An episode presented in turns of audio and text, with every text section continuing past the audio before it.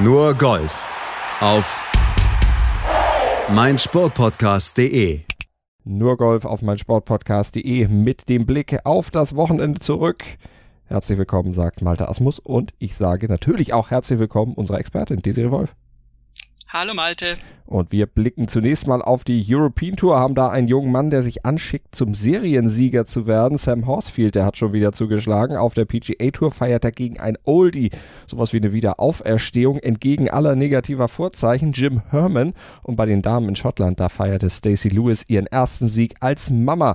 Gehen wir mal der Reihe nach, Desiree, schauen wir zunächst mal auf das Abschneiden der deutschen Herren. Fünf waren in Schottland in Celtic Manor am Start bei der Celtic Classic. Drei haben es in den Cut geschafft, zwei landeten landeten nach dem Freitag außerhalb des Cuts und zwei sogar in den Top 15, nämlich Max Kiefer und natürlich auch Sebastian Heisele. 14. geteilt. Genau, äh, einträchtig vereint auf Platz 14. Ähm, schon Max Kiefer hat einen Sprung, also sechs Plätze nach oben gemacht. Der hat aber relativ äh, konstant gespielt und Heisele war dann doch ein bisschen weiter hinten und hat sich um 23 Plätze da noch nach vorne gespielt. Also der stand relativ früh dann mit der minus 11 auf dem Leaderboard fest was jetzt äh, nur in Anführungszeichen für Platz 14 gereicht hat, aber trotzdem für ihn ein großer Sprung dann noch war. Insofern teilen sie sich diesen Platz und können da mit einem guten Ergebnis von Celtic Maine heimfahren. Mit einem positiven Ergebnis, zumindest mit einem geschafften Cut, äh, fährt auch Bernd Ritthammer nach Hause, beziehungsweise die fahren ja wahrscheinlich gar nicht nach Hause, die bleiben sicherlich noch ein bisschen in der Bubble. Bernd Ritthammer geteilt der 66. geworden. Genau, und natürlich fahren die nicht nach Hause. das, ist, das, ist, das, ist so, das ist so dermaßen äh, schon irgendwie im, im, im Wesen des Golfs drin, dass man weiß, nächste Woche sind wir so quasi auf einem anderen Kontinent. Natürlich bleiben wir noch in Wales. Ähm, Jared Hammer ist jetzt nicht, nicht prominent platziert, aber er hat den Cut geschafft. Äh, was immerhin schon mehr ist, als äh, Nikolai von Dellingshausen und ähm, Marcel Schneider von sich ja. behaupten können. Die sind nämlich leider raus. Von Dellingshausen hat in der 70 als ganz okay erste Runde gespielt, ähm, aber die 74 ja, in der zweiten Runde hat ihm dann den Cut äh, verwehrt und Marcel Schneider war mit 72 und 79 dann doch ein gutes Stück weit weg mit plus neun insgesamt nach zwei Löchern, äh, zwei Löchern, zwei Tagen, Entschuldigung. plus neun nach zwei Löchern, das wäre so ungefähr mein Ergebnis gewesen, aber das. Äh, Im Moment tatsächlich auch meins, mit Sicherheit.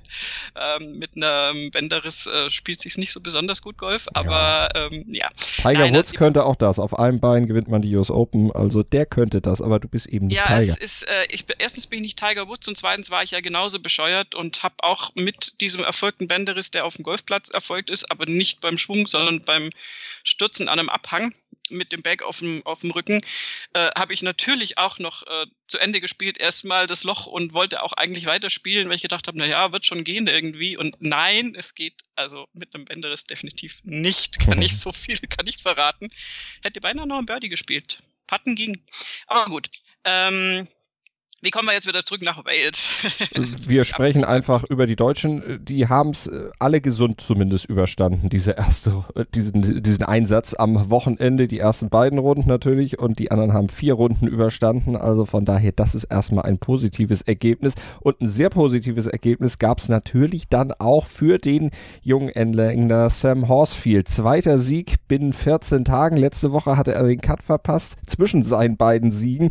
Er hat sich offensichtlich gut gut erholt. Am Ende mit minus 18 das Turnier für sich entschieden. Zwei Schläge vor Tomati Tri und drei Schläge vor den geteilten Dritten. Andrew Beef Johnston, Thomas Peters und Connor Syme. Also Sam Horsfield, der hat mit fünf Jahren angefangen, Golf zu spielen und jetzt ist er 24. In der Zwischenzeit hat er einiges gelernt und vor allen Dingen in den letzten zwei Wochen hat er einiges gelernt.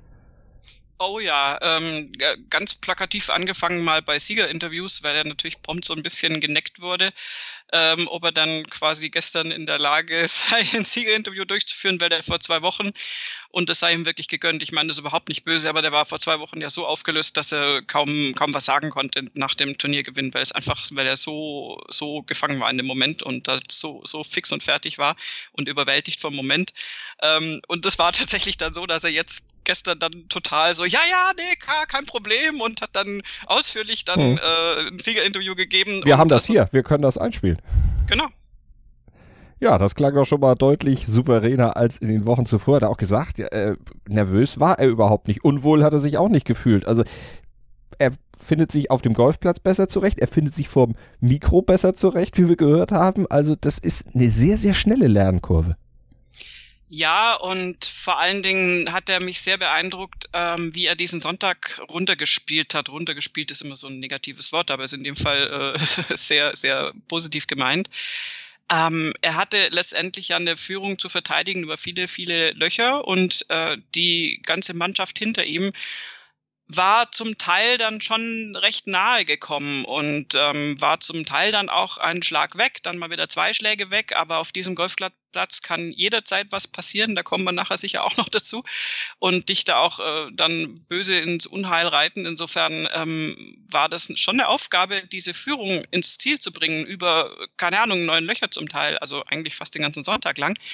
Und Sam Horsfield hat so unglaublich abgeklärt gespielt. Und selbst wenn er mal einen Fehler gemacht hat, hat er sich aus diesem Fehler wieder gut rausgespielt oder kamen praktisch keine Folgefehler. Also es, es, ich erinnere mich an eine Annäherung, was heißt Annäherung, an einen zweiten Schlag, der dann äh, relativ unglücklich irgendwie im Bunker landete äh, wo er dann rausspielen musste und äh, dahinter war Wasser und dann ist es natürlich wirklich also äh, sehr, sehr unangenehm, weil das Letzte, was du dann brauchst, ist vom Bunker ins Wasser zu spielen und dir noch mehr äh, Schläge da irgendwie aufzuschultern. Und da hat er dann sehr defensiv rausgespielt was dann natürlich einen riesenlangen Putt noch nach sich zog, aber er hat immer da dann vermieden, den einen Schlag zu viel schlecht zu machen. Er hat dann immer noch ein paar gerettet und, ähm, und hat sich da einfach strategisch hervorragend durch diesen Sonntag manövriert.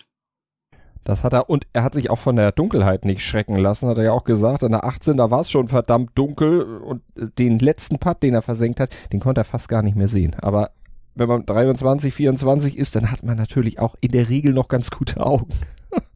ja, das war für alle blöd. Äh, da könnte man auch so ein bisschen das rumstreiten, warum die das tatsächlich so spät angesetzt haben. Insgesamt, ähm, das sind ja die, die Führenden sind Ortszeit 14.55 Uhr, mhm. glaube ich, raus. Und äh, da habe ich auch schon gedacht, so, wow, ihr seid euch aber auch sicher, dass da nichts passiert und äh, keine Unterbrechung und so kommt.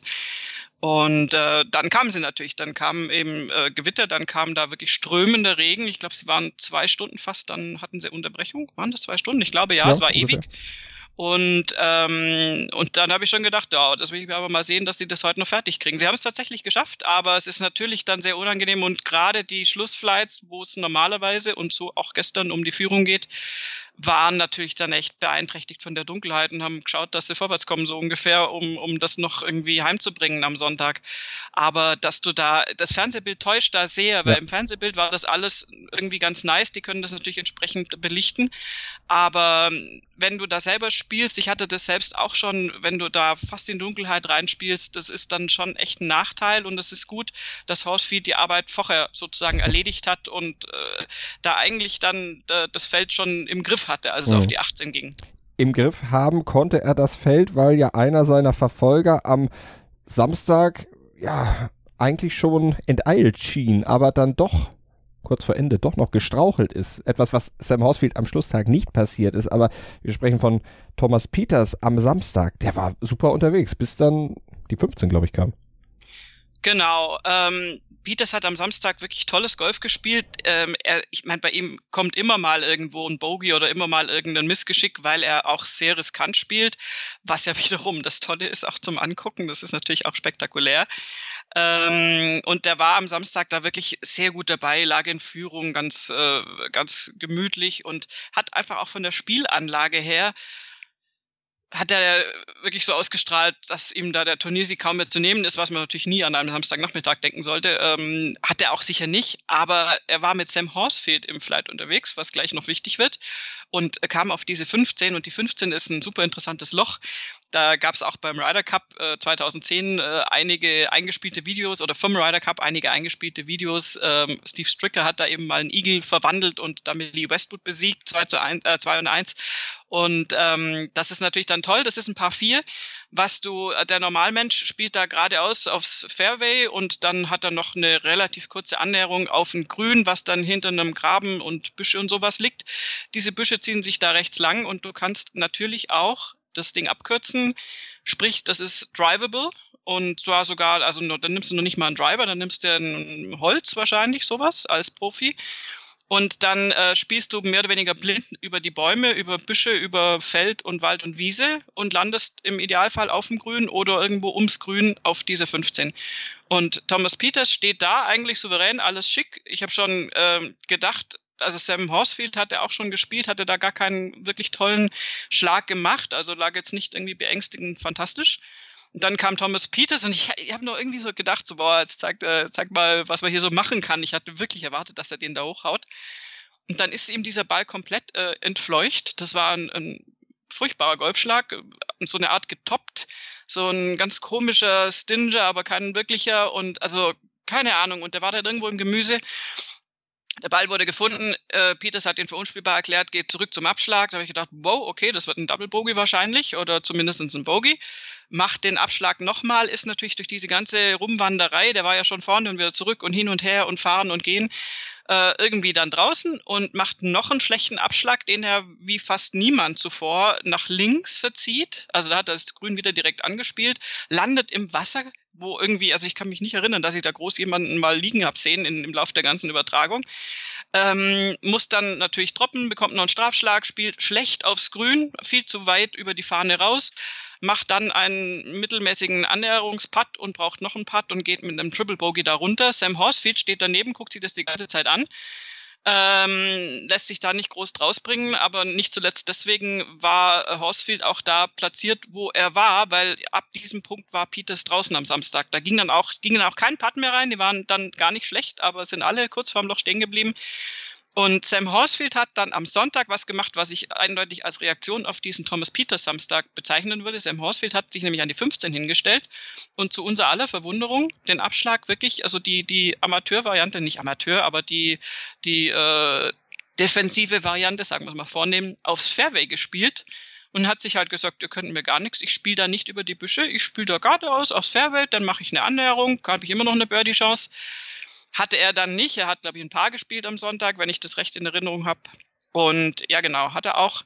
Aber ähm, er hat da total auf, auf sicher gemacht. Connor Syme mit ihm im Flight war irgendwie total verwirrt, weil er dann irgendwie danach, der hat natürlich wieder direkt angespielt, hat es aber dann auch prompt nicht, nicht so besonders gut gemacht. Und ähm, ich glaube, das war wirklich ein strategischer Move, weil sich Sam Horsfield gesagt hat, ich verspiele das ganze Ding hier nicht an dieser blöden 15, so wie ich das am Vortag miterleben musste.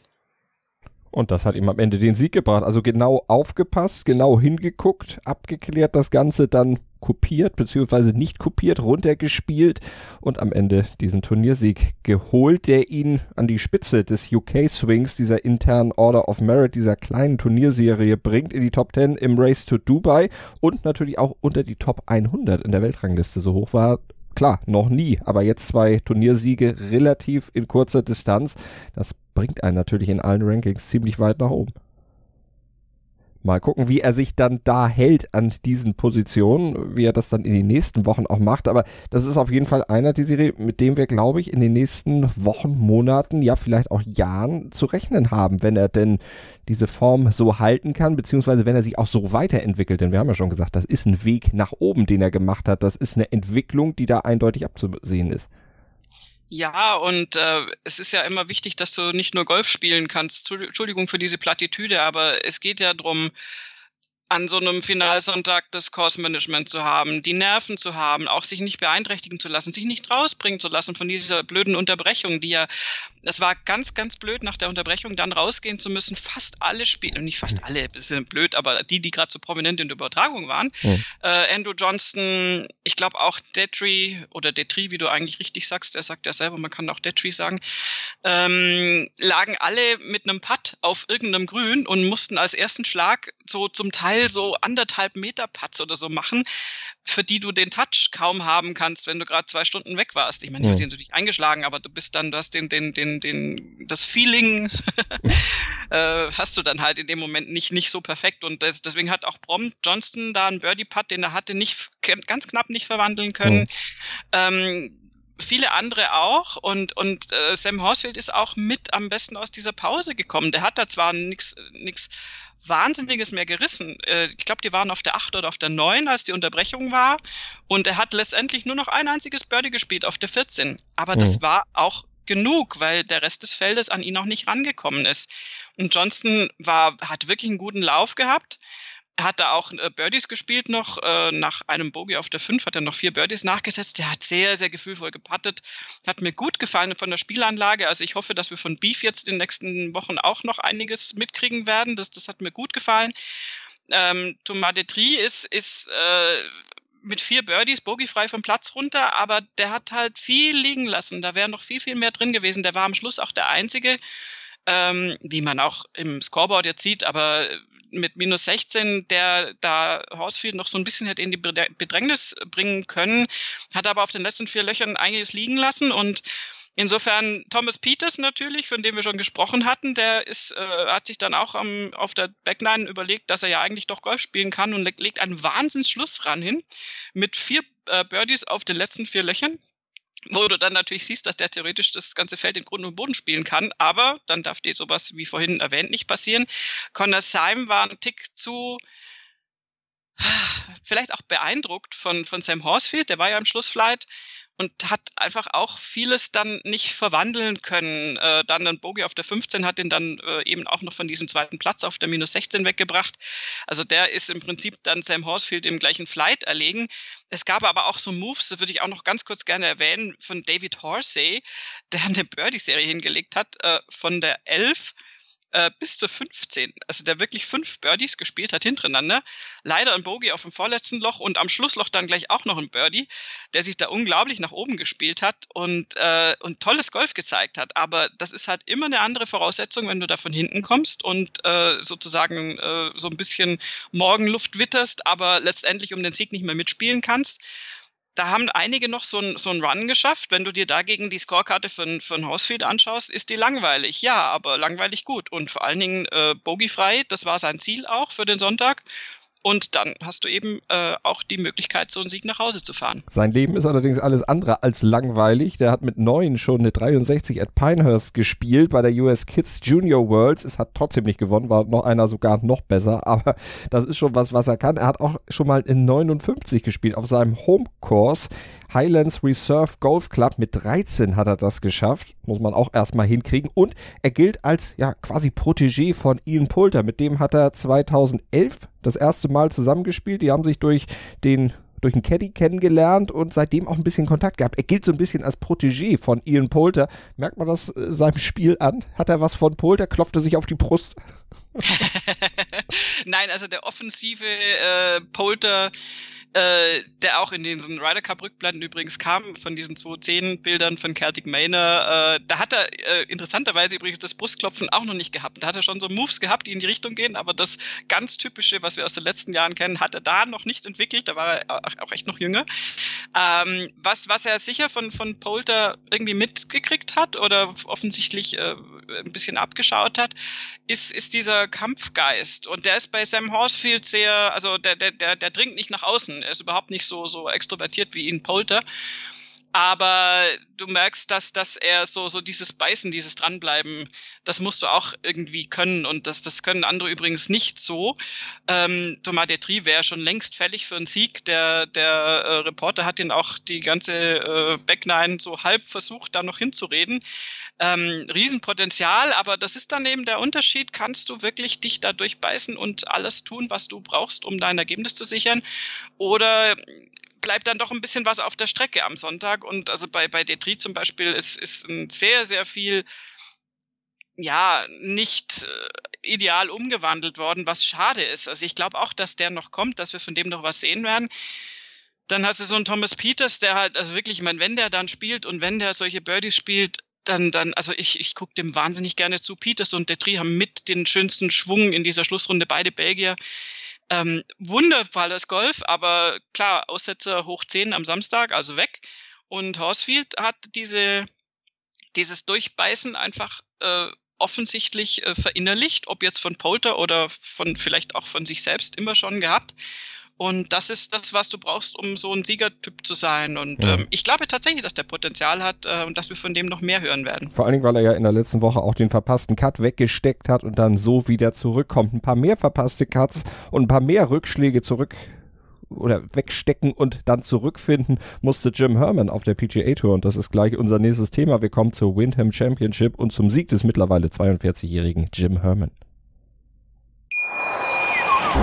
Schatz, ich bin neu verliebt. Was? Da drüben. Das ist er. Aber das ist ein Auto. Ja, eben. Mit ihm habe ich alles richtig gemacht. Wunschauto einfach kaufen, verkaufen oder leasen. Bei Autoscout24. Alles richtig gemacht. Windham Championship, unsere nächste Station hier bei Nurgolf auf mein Sportpodcast.de. Ja, das letzte offizielle Turnier der regulären Saison. Nächste Woche fangen die Playoffs an im FedEx Cup und reingespielt in diese Playoffs hat sich dann von 0 auf 100 Jim Herman, ein Mann, mit dem eigentlich überhaupt keiner gerechnet hat. Der ist 42 Jahre alt, kein Buchmacher hatte ihn wirklich ernsthaft auf der Rechnung vor dieser Woche. Eine Quote von 500 zu 1 hatte er, glaube ich, vor dem Turnier und das ist angesichts seiner Vorleistung auch nicht sonderlich verwunderlich gewesen. 11 von 19 Cuts hat er in dieser Saison verpasst. Er war die Nummer 192 im FedEx Cup Ranking, hatte auch ständig Probleme mit Fuß und Hüfte. Also altersentsprechend möchte ich mal sagen, ich darf das sagen, ich bin in dem Alter. Da hat man doch das ein oder andere Wehwehchen. Und nach den ersten beiden Runden, da hatte auch nicht sonderlich viel dafür gesprochen, dass Jim Herman letztlich ein Wörtchen um den Sieg mitsprechen würde. Den hat er am Ende aber geholt. Mit einer minus 21 Einschlag besser als Billy Horschel und sogar drei Schläge besser als Kevin Kistner, Webb Simpson, Doc Redman und Sivu Kim. Jim Herman feiert also den dritten Turniersieg seiner Karriere nach ewiger Durststrecke, Desiree, und das, weil er am Moving Day vor allen Dingen ja, über sich hinausgewachsen ist. Das kann man so sagen, ja. Er hatte ja äh, also unliebsame Berühmtheit erlangt bei dem verpassten Cut in der Vorwoche, was ja normalerweise niemanden interessiert, wer diesen Cut alles verpasst, außer es sind irgendwelche Promis. Ähm, aber er hat es ja tatsächlich ähm, geschafft, äh, dass da äh, wirklich in, im Harding Park äh, äh er noch einen Schlag schlechter war als äh, Köpka, was er normalerweise durchaus äh, äh, ein tolles Ergebnis sein kann, aber Köpker hatte ja schon eine ganz, ganz furchtbare Runde und, ähm, und Herman war in dem Fall Entschuldigung. Mit einer 75 äh, Einschlag schlechter als Brooks Köpker, aber es war am Ende die schlechteste Runde des gesamten Feldes in dieser Runde. Ganz genau. Und das war wirklich, äh, also äh, da, da willst du dann auch nicht in einem Abzug mit Brooks Köpker genannt werden, wenn es dann um ein Desaster geht. Insofern, aber ein bisschen wie Sam Horsfield äh, auf der European Tour, der ja auch einen Cut verpasst hatte, ähm, ist äh, Herman da wieder auferstanden und hat mit dieser 61 tatsächlich, also am Samstag, äh, einen unglaublichen Sprung nach vorne gemacht, weil also von gerade mal knapp den Cut verpasst nach, äh, nach so weit vorne. Das ist normalerweise eher Rory McIlroy, wenn er seine äh, absolute Katastrophenrunde irgendwann Donnerstag, Freitag hatte, dem ist dann zuzutrauen, dass er noch wirklich Dekaden von Leuten überspringt, aber ähm, bei Jim Herman hat man das vielleicht nicht erwartet. Mhm. Und dann denkst du am Samstag immer noch, okay, der hat jetzt mal einen guten Tag mit einer 61.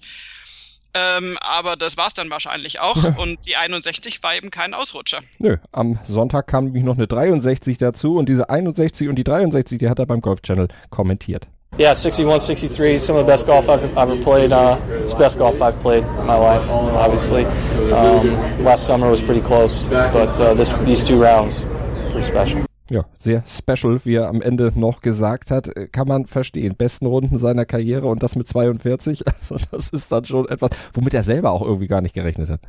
Ja, nee, gar nicht. Also vor allen Dingen ging es jetzt ja um die Playoffs und der war äh, so weit hinten, dass eigentlich klar war, der erreicht die letzten drei Playoff-Turniere nicht. Der hatte schon sich vorgenommen, mit dem Auto jetzt heimzufahren zur Familie, die Kids dann in die Schule zu bringen und musste dann abends äh, erstmal äh, sagen, so, äh, ich komme übrigens doch noch nicht heim, weil ich spiele dann mal in Boston jetzt weiter. Was die Familie sicher, außer den kleinen Kindern, die sowas noch nicht einordnen können, aber seine Frau ja. wird es gefreut haben, weil er natürlich auch 1,50 Euro verdient hat bei dem Ganzen. Fünffach, verfünffacht hat er sein äh, Saisonsalär bisher. Ja, das ist, äh, das ist schon mal äh, ganz, ganz wichtig für die Familienkasse. Äh, und der, wie soll ich sagen, der Boost, den er da kriegt, natürlich, äh, der ist jetzt wichtig. Ich äh, würde mich, wenn ich mich aus dem Fenster lehnen würde, würde ich sagen, dass wir von Jim Herman jetzt vielleicht trotzdem keine äh, absoluten Wahnsinnsergebnisse jetzt in den nächsten drei Turnieren, so er dann überhaupt bis zum Schluss durchkommt, ähm, da erwarten können, weil erfahrungsgemäß ist es so, wenn du so ein Wahnsinnswochenende hattest und er ja selbst auch sagt im, im O-Ton, das war das beste Golf, was er je gespielt hat, muss es leider eben noch lange nicht heißen, leider für den betroffenen Spieler, dass es dann in der nächsten Woche gerade so weitergeht. Ähm, insofern, jetzt schauen wir mal, äh, das ist auf jeden Fall für ihn eine Riesenchance diese Playoffs zu spielen und da auch wieder Geld zu verdienen, Punkte für die Rangliste zu holen und äh, ja, auch so ein bisschen seine bisherigen Turniersiege zu bestätigen. Er hat ja vor vier Jahren zum ersten Mal gewonnen und im letzten Jahr dann nochmal gewonnen die Barbasol und ähm, das waren immer so ein bisschen diese Außenseiter-Siege in Anführungszeichen. Jim Herman war nie natürlich irgendwo da mega favorisiert und mit diesem großen Sieg bei der Windham jetzt äh, kann er so ein bisschen bestätigen und ich glaube auch für sich selbst bestätigen, dass er trotz aller Wehwehchen und trotz seines äh, fortgeschrittenen Alters, ähm, dem ich auch angehöre, ähm, sich da auf der PGA Tour wirklich behaupten kann und so ein Wochenende spielen kann. Ja. Und äh, es ist nun mal so, dass äh, die Siege da nicht äh, auf der Straße liegen und ganz viele andere da ja auch dran interessiert sind. Und darauf kann er sich jetzt also blöd gesagt auch mal erstmal ausruhen. Er ist der einzige über 40-Jährige, der in dieser Saison neben Tiger Woods gewonnen hat. Woods hatte ja bei der Zozo Championship gewonnen mit 43. Jim Herman ist gegen den ja noch ein Jungspund mit 42, wenn man das so sagen will. Aber er wusste auch, das hat er auch beim Golf Channel gesagt, um am Wochenende eben noch eine Rolle zu spielen, da muss er schon wirklich niedrig scoren. You know, you, you weren't going to be able to, you know, just get around 18. Uh, you know, four under wasn't going to do it um, today, and um, 61 was great yesterday to get me back in the in the picture. You know, um, you know, low weekends. The, the, the rain obviously helped out uh, for scoring. Uh, you could fire at most pins, and uh, you know the greens were perfect. They're perfect here every year, and uh, maybe they just took a little bit of this. You know, they were still super, super fast, and uh, but when they get firm and fast, that you know that definitely would be a difference. Das hat den Unterschied am Ende ausgemacht. Die Serie, wie viel hat denn aus deiner Sicht eine Rolle gespielt, dass mit Preferred Lies gespielt wurde über die vier Runden? Hat ihm das ein bisschen geholfen? Vielleicht auch ein bisschen, wobei das ja generell auch hier wieder eine Plattitüde, das hilft ja allen. also äh, ist es natürlich äh, die Frage, ob das jetzt ihm speziell geholfen hat. Äh, es ist auf jeden Fall, gibt es dir ein bisschen mehr Sicherheit, weil du dann nicht äh, in diese Position kommst, dass du aus so ganz furchtbaren Lagen heraus dann irgendwelche Wahnsinnsschläge generieren musst. Und insofern bist du so ein bisschen, es, es wird ein bisschen berechenbarer alles und da kann er sicher auch äh, Kraft draus ziehen. Aber wie gesagt, das würde für alle anderen auch gelten. Ich tue mir da immer schwer, da einem Spieler einen besonderen Vorteil jetzt zuzurechnen. Außer vielleicht Spielern wie, was weiß ich, die Top-Spieler, die, die gewohnt sind, aus so totalen misslichen äh, Gegebenheiten dann noch irgendwelche Wahnsinnsergebnisse rauszuspielen. Aber ich glaube jetzt also, dass die, die Pins wirklich angreifbar waren, hat ihm natürlich in die äh, Rechnung gespielt, weil du sonst einfach äh, diese 61 und die 63 nicht spielen kannst. Also wenn die jetzt ganz furchtbar hart und, und, und, und schnell gewesen wären, die Grüns, dann äh, spielst du normalerweise nicht so eine niedrige Runde. Äh, also nicht die 61 am Samstag. Und insofern hat ihm das sicher äh, geholfen. Trotzdem musst du sagen, ich hatte es ja vorhin schon angedeutet, die 61 am Samstag ist ja nett. Aber es kann ja trotzdem so ein One-Day-Wonder gewesen sein, dann am Sonntag rauszugehen und zu sagen, gut, okay, minus vier wird eh auch nicht reichen, da muss ich jetzt mal richtig, äh, richtig niedrig gehen. Das machen die anderen auch, die sind ja auch nicht doof. Also insofern, das dann durchzuziehen, ist schon gut und das ist finde ich im Fall von Jim Herman so ein ganz klassischer Lauf, den er da hatte und der eben hm. über zwei Tage ganz, ganz konstant durchging und der eben dann da diesen Sieg gebracht hat. Und ich meine, Billy Horschel hat schon auch ein bisschen mitgeholfen. Ich meine, äh, Jim Herman macht natürlich ein fantastisches Ergebnis, fängt gleich mit, mit einem Birdie an, das ist immer gut. Dann auf der 4 ein Birdie, dann spielt er ein Eagle auf der 5, auf einem Paar 5. Äh, leider leicht getrübt durch einen Bogey auf der 6, dann kommt noch ein Birdie auf der 8, dann nochmal drei Birdies auf 13, 15, 17. Ähm, da hat er richtig einen Move nach vorne gemacht, das ist natürlich toll, aber auf der anderen Seite hat ihm auch Billy Horschel äh, geholfen, in Anführungszeichen. Der hat äh, ganz fantastischen Anfangsrun gehabt auf den Front Nine mit Birdie 4, auch Eagle 5, wie Herman auch, und Birdie 6. Dann nochmal Birdie 8, auf der 9 dann leider ein Bogey und ähm, hat dann auf der 16 zum Beispiel so ein bisschen den Drive verloren, also nicht den Drive, sondern so den Move und hat da ein Bogey gespielt. Das war ein bisschen unglücklich an, an einem Paar 3. Und ähm, das hat dann letztendlich dazu geführt und, und also ja, das war noch gar nicht mal ausschlaggebend. Der hätte ins Playoff sich noch spielen können mit Jim Herman, wenn er an der 18 einen Putt verwandelt hätte der zum Birdie war und er hatte wirklich, er hatte fantastisch gepattet schon im Verlauf der letzten Tage. Äh, Billy Horschel jetzt auch jemand als FedEx Cup Sieger, ähm, zwar jetzt aktuell nicht im, in der absoluten Blüte seines Schaffens, aber natürlich einer der erfahrensten Spieler im Feld.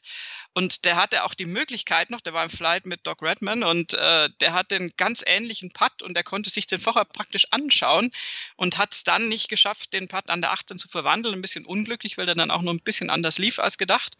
Und äh, insofern hat Billy Horschel Jim Herman das schon auch, also in Anführungszeichen, ein bisschen leicht gemacht. Du kannst jetzt nicht sagen, dass eine 65 am Finaltag ein schlechtes Ergebnis wäre von Billy Horschel. Aber wenn dann einer halt da völlig durchdreht, in Anführungszeichen, wie Jim Herman und eine 63 spielt nach dieser 61 am Samstag, dann reicht es halt knapp nicht. Und ich glaube, Horschel kann das aber auch äh, verschmerzen und wird ihm den Sieg dann halbwegs gönnen können, weil es jetzt echt so ein bisschen Underdog-Geschichte ist.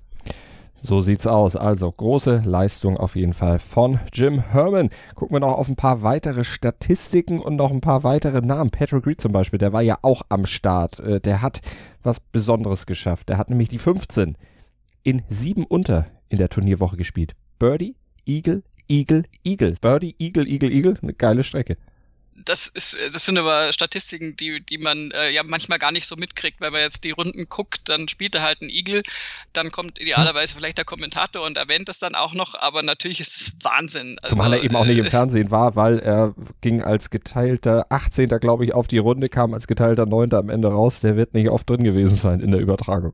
Genau, und aber das sind dann so die Schläge, die dann immer vereinzelt dann doch irgendwie rüberkommen und das ist natürlich toll. Ich meine, das ist ein paar fünf mit 551 Yards, also 500 Meter jetzt mal ganz grob runtergerechnet und ähm, der zweite Schlag geht übers Wasser auf ein von Bunkern äh, durchaus beschütztes Grün also es ist nicht die total gmate Wiesen, wie der Bayer sagen würde. Also es gibt schon auch irgendwie, äh, also ich meine, da haben schon auch andere Kollegen gut gespielt, aber diese Konstanz mit drei Eagles hintereinander ist, ist irre. Also, aber Patrick Reed äh, ist natürlich auch einer, das ist, meine, der hat es jetzt hier nicht geschafft mit einem geteilten neunten Platz, aber wenn der irgendwann mal klickt, den würde ich nie äh, aus der Reihe derer nehmen, die in der Lage sind, oh. den, den Sieg daheim zu fahren. Das, den, den Fehler darf man, glaube ich, nie machen. Und ähm, insofern ist eben umso eine größere Leistung von Tim Herman jetzt dann mal punktuell so Leute auch in Schach gehalten zu haben. So Leute im Sinne von Patrick Reed, aber auch Webb Simpson, Kevin Kissner, Billy Horschel, die direkt hinter ihm liegen.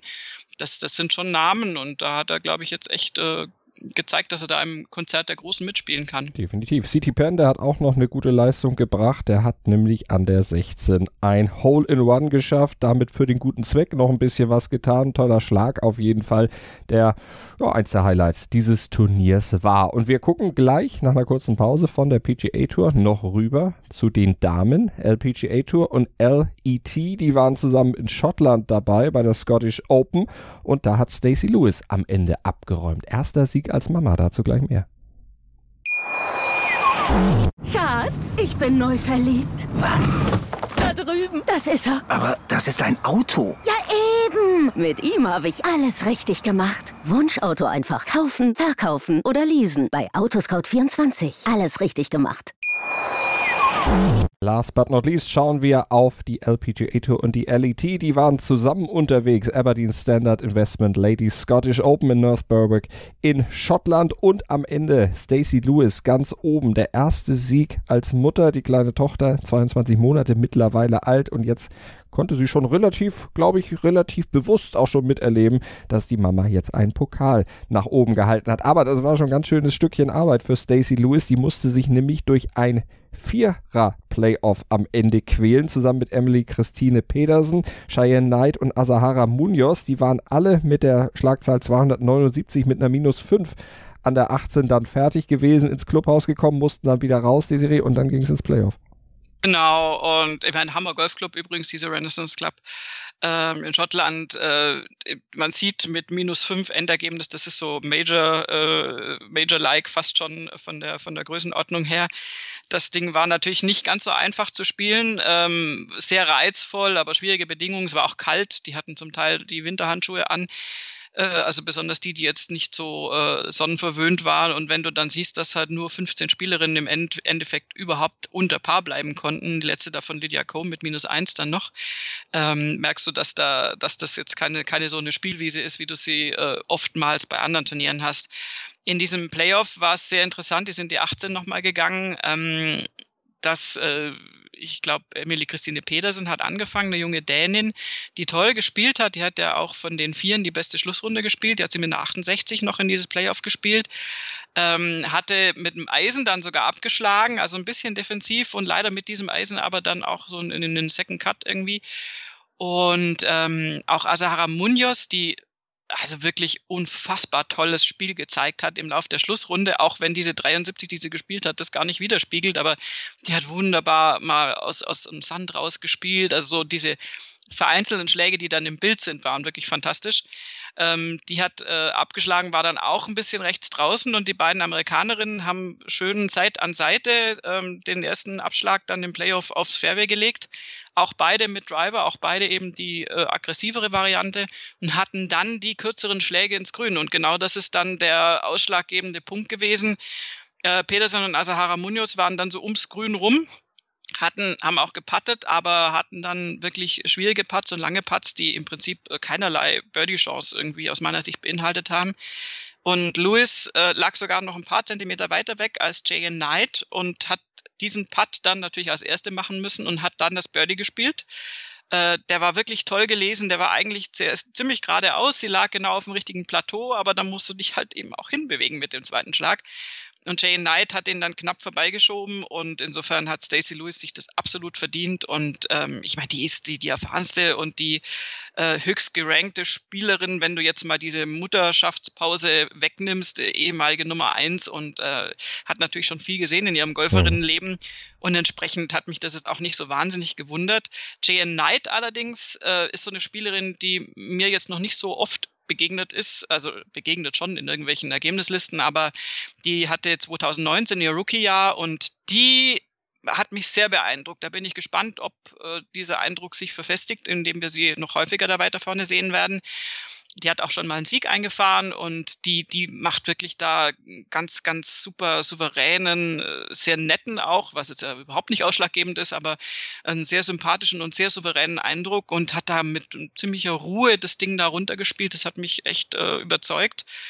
Ähm, die beiden Europäerinnen eigentlich äh, wirklich toll, tolle Dinge gezeigt. Auch die zweite Dänin, Nana Kirsten Matzen, hat eine 65 gespielt am Sonntag. Das ist also absolut, äh, da kam niemand in die Nähe. Die waren alle um die 70 rum, die anderen. Äh, also wirklich unfassbar tolle Schlussrunde, leider von zu weit hinten dann gekommen. Und insofern war das schön zu sehen, dass jetzt beim, beim Restart von LPGA und LET zusammen da so die Amerikanerinnen, die Europäerinnen zusammen auf so einem sehr europäischen Platz sich da jetzt bekämpft haben und äh, gab es echt ähm, manch ganz gutes Golf zu sehen und Stacey Lewis herzlichen Glückwunsch, also absolut verdient. Kann man absolut sagen. Die kleine Tochter übrigens zu Hause hat es verfolgt vor dem Fernseher mit ihren Plastik-Golfschlägern, so hat äh, Stacey Lewis das hinterher erzählt, offensichtlich den Fernseher während des entscheidenden Putts berührt. Ja, da scheint es eine Kraftübertragung gegeben zu haben. Es hat auf jeden Fall gereicht und das war etwas, was Stacey Lewis ja auch selber als Ziel angegeben hat, den Turniersieg mal zu holen mit der kleinen Tochter, dass die das schon mal verfolgen kann. Hat geklappt. Aus deutscher Sicht war es nicht so berühmt. Ja, ist ein bisschen schade, weil Olivia Cohn da wirklich äh, lange Zeit äh, vorne mitgespielt hat, äh, super sich platziert hat in den ersten beiden Tagen mit 68, 71. Und dann äh, schon der Samstag mit der 73 war äh, nicht so überragend und dann hat sie am Sonntag leider eine 80 gespielt und sich da völlig rausgespielt. Eine verheerende Scorekarte leider. Äh, ein Birdie an der 2 ging eigentlich alles irgendwie ganz gut los soweit und dann hat sie wirklich Bogey 4, Bogey 5, Double Bogey 6 ein paar 3, Bogey 7, Bogey 9, Bogey 12, Bogey 15, 16, 17, also äh, Katastrophenrunde. Eine 80 äh, darfst du dann natürlich niemals abliefern am Sonntag und da hat sich leider rausgespielt, weil die war drei Tage lang wirklich da vorne mit dabei und ähm, Sandra Gahl äh, hat sich noch vor sie geschieben können im Endergebnis auf einen geteilten 48. Platz. Ähm, die hat aber auch drei höhere 70er Runden von Freitag bis Sonntag stehen. Also geteilte 48. Sandra Gahl, geteilte 53. Olivia Cohen. Wie gesagt, bei Sandra Gahl, die kommt erst wieder so langsam zurück ins Turniergeschehen. Olivia Cohen, da hatte ich mir mehr erwartet am, am Sonntag. Das ist ein bisschen schade. Und Laura fünf Stück hatte den Cut verpasst mit 74, 76 Esther Henseleit auch mit 76, 78 relativ hoch gescored und Caroline Lampert mit 81 am ersten Tag, da hat die 74 am zweiten dann auch nichts mehr rausreißen können. Also da äh, durchaus ein paar Damen dann äh, gar nicht erst durch den Cut gekommen und Olivia Cohen leider abgestürzt. Äh, da hoffe ich aber auf das nächste Ereignis, weil die hat äh, tolles Golf gezeigt und ähm, wir haben da ja durchaus einige Eisen im Feuer. Auch, auch die Damen, die jetzt einen Cut nicht geschafft haben, sind ja absolut in der Lage, das jederzeit normalerweise zu tun. Da werden wir natürlich dranbleiben, das Ganze weiter verfolgen und natürlich hoffen, dass Olivia Cohn diese 80 da nicht zu sehr aus der Bahn wirft. Nächste Woche gibt's weitere Turniere. Wir werden sie am Montag natürlich für euch zusammenfassen, aber selbstverständlich am Mittwoch schon mal wieder vorausblicken auf das, was in dieser Woche dann ansteht. Und da steht ja vor allem natürlich auf der PGA Tour dann der Auftakt der FedEx Cup Serie, Finalserie der Playoffs auf dem Programm und auf der European Tour. Da geht's ja dann in Celtic Manor Resort noch einmal zu Werke. Wir werden werden euch darauf vorbereiten. Hier bei Nurgolf auf meinsportpodcast.de. Ihr verpasst nichts, wenn ihr unseren Podcast abonniert und ihr tut ein gutes Werk, wenn ihr ihn rezensiert bei iTunes, ein paar Sterne vergebt und natürlich eine kleine Rezension, Würdigung, was auch immer ihr möchtet, da lasst, freuen wir uns sehr drüber. Freuen uns, wenn ihr das nächste Mal wieder mit dabei seid. Danke an euch, danke an Desiree. Sehr gerne. Schatz, ich bin neu verliebt. Was? Da drüben. Das ist er. Aber das ist ein Auto. Ja, eben. Mit ihm habe ich alles richtig gemacht. Wunschauto einfach kaufen, verkaufen oder leasen. Bei Autoscout24. Alles richtig gemacht. Nur Golf. Auf meinsportpodcast.de. Schatz, ich bin neu verliebt. Was? Drüben. Das ist er. Aber das ist ein Auto. Ja, eben. Mit ihm habe ich alles richtig gemacht. Wunschauto einfach kaufen, verkaufen oder leasen. Bei Autoscout24. Alles richtig gemacht.